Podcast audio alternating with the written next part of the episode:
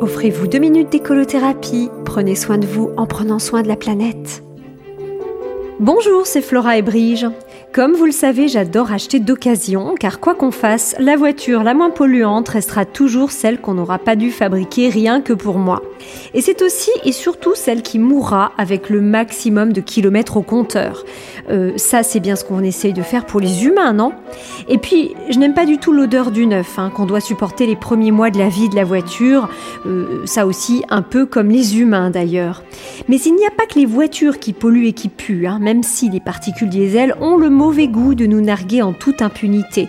Euh, oui, en toute impunité, car qui va faire le lien avec la survenance d'une maladie? Peu de gens.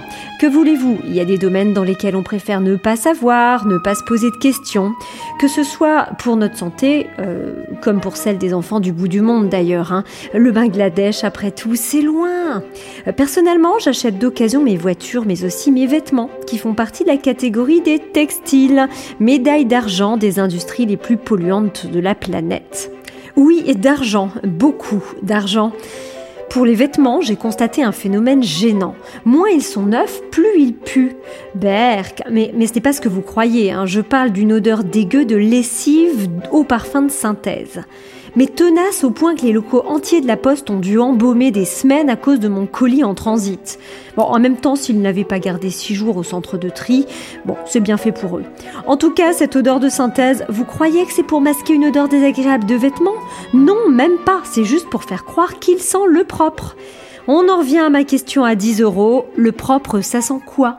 Rien, mais rien du tout. Alors s'il vous plaît, quand vous me vendez un vêtement, envoyez-moi le vêtement. Ne joignez pas une traînée d'allergènes en prime.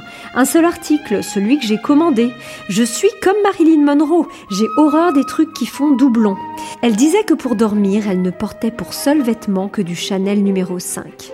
Et pas un vêtement en prime qui ferait doublon, parce que l'un ne va jamais avec l'autre pour qui a bon goût ou les sens en éveil.